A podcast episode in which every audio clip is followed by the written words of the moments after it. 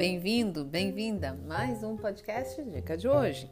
O meu nome vocês já sabem, é Patrícia Rossari e o nosso assunto hoje, após inúmeros pedidos que eu, aliás, demorei um pouco para atender, afinal de contas eu acredito que quem ouve o podcast já deve ter lido esse livro, então não fazia muito sentido eu trazer ele aqui.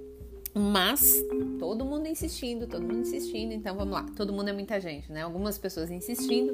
Eu vou trazer para vocês então alguns trechos do livro do Peter Lynch, As estratégias vencedoras de quem transformou Wall Street, o jeito Peter Lynch de investir. Vou começar pela mais básica e que eu acho muito importante. Sob o sistema atual, uma ação não é verdadeiramente atraente até que um número significativo de grandes instituições tenha reconhecido sua aptidão e um número idêntico de analistas respeitáveis de Wall Street, os pesquisadores que monitoram os vários setores das empresas, a tenham colocado em sua lista de recomendações. Com tantas pessoas esperando até que alguém realize o primeiro movimento, é realmente impressionante que algo seja de fato comprado. Outro trecho que eu gosto muito. É impressionante a velocidade com qual o sentimento do investidor pode ser revertido, mesmo quando a realidade não se modificou. Uma semana ou duas antes do grande soluço de 1987, os viajantes de negócios estavam dirigindo por Atlanta, Orlando, Chicago, admirando as novas construções e comentando entre si: Puxa, que boom espetacular! Alguns dias mais tarde, estou seguro de que aqueles mesmos viajantes estavam olhando para os mesmos edifícios e declarando: Veja só, este lugar tem problemas. Como eles conseguirão vender todos esses condomínios e alugar todo aquele espaço para escritórios? E talvez uma das, um dos meus trechos favoritos. Há uma outra teoria segundo a qual temos recessões a cada cinco anos. Mas isso não se passou dessa forma até agora. Eu procurei na Constituição e em nenhum lugar está escrito que a cada cinco anos temos de ter uma. Obviamente, eu adoraria ser avisado antecipadamente se estivéssemos a caminho de uma recessão, de modo que poderia ajustar o meu portfólio.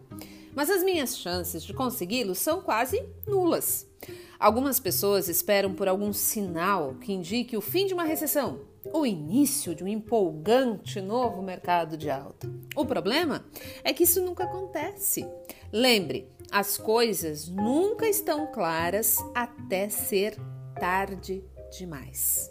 Um outro trecho também que eu acho muito interessante, esse aqui ele entra uh, numa discussão com inclusive algumas pessoas do meu círculo, alguns colegas meus de WhatsApp, de grupos da vida por aí, sobre essa primeira parte principalmente. Invista em uma casa antes de investir em ações.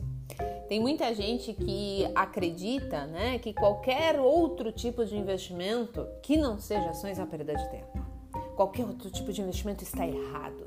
Então, assim, gente, a gente não pode achar que conhece mais ou melhor a realidade da outra pessoa. Na maior parte das vezes, a gente não tem sequer consciência de fato sobre a nossa completa realidade. Quanto mais a realidade do outro, porque as condições do outro são diferentes da nossa. O mundo não gira ao redor do nosso umbigo, só porque é realidade para mim, não quer dizer que seja realidade para todo mundo.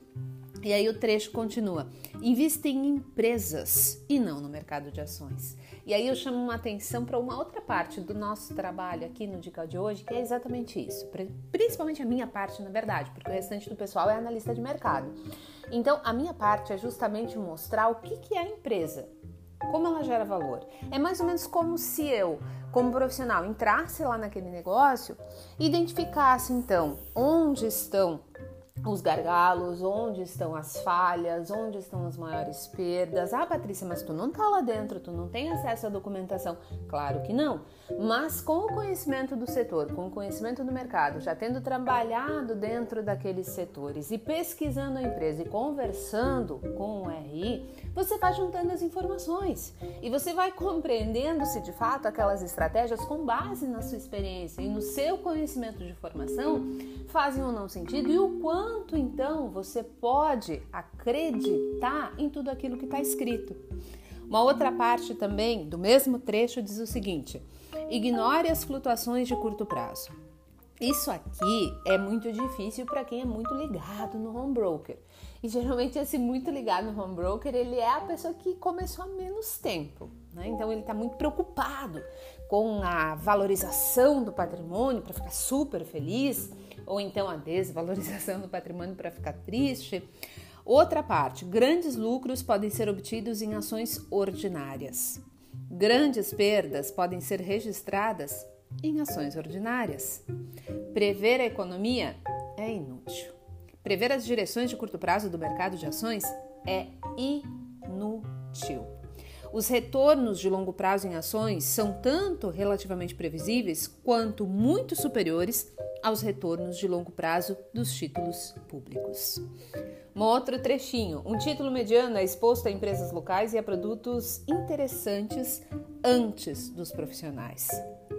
Ter um diferencial o ajudará a ganhar dinheiro com ações. No mercado de ações, mais vale um pássaro na mão do que dois voando.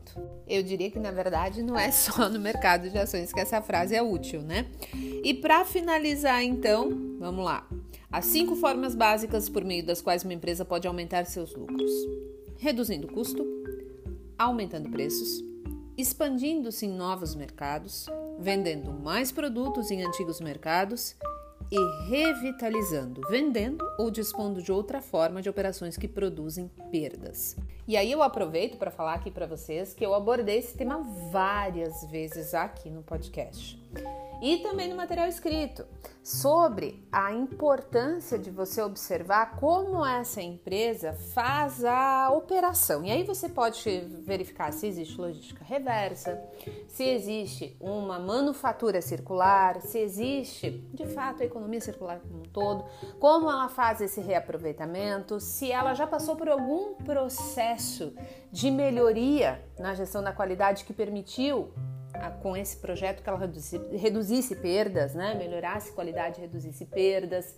Eu sempre uso um exemplo de case que eu acho que é muito útil e aqui eu não estou falando se a empresa é boa, se o preço está bom, se não está, não é essa a questão. Mas um projeto que foi implantado nos últimos anos e que estava muito bem descrito no release para quem acompanhava a companhia, mostrava ali quais eram os principais problemas, quais eram as medidas que a empresa estava implantando, tudo de forma muito clara. Principalmente para quem trabalha com gestão da qualidade, conseguir identificar ali que aquelas coisas de fato eram possíveis e de fato produzem resultado quando são bem executadas, que é o processo da Taurus né, da fabricante de armas. E aqui eu não estou falando se a qualidade ficou 100% perfeita, não é essa a questão. Eu estou falando do que eles colocaram lá no release, do que eles conseguiram colocar em prática e como essa execução permitiu então uma redução das perdas no processo. Isso e é muito importante em qualquer negócio, mas em negócios que vêm de uma série de trimestres apurando prejuízo, aí então né, a importância é maior ainda. A gente poderia citar o modelo da Restock também, então toda essa reestruturação logística de precificação, de mudança na precificação, a própria M Dias também que fez um trabalho muito forte de precificação pensando nessa questão geográfica também para atendimento de mercado, de acordo com qualidade de produto, enfim, são inúmeros os cases. Você que acompanha a gente lá no Dica de hoje vai lembrar.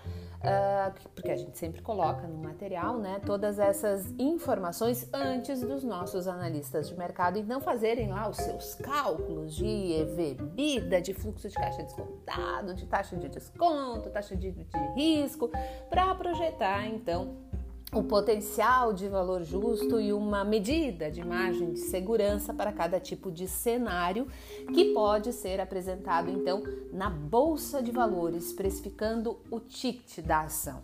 O negócio em si, a geração de valor, ela vai continuar mostrando o que é feito lá na prática, o que é feito no dia a dia, o resultado de boas estratégias de investimentos inteligentes e assim por diante.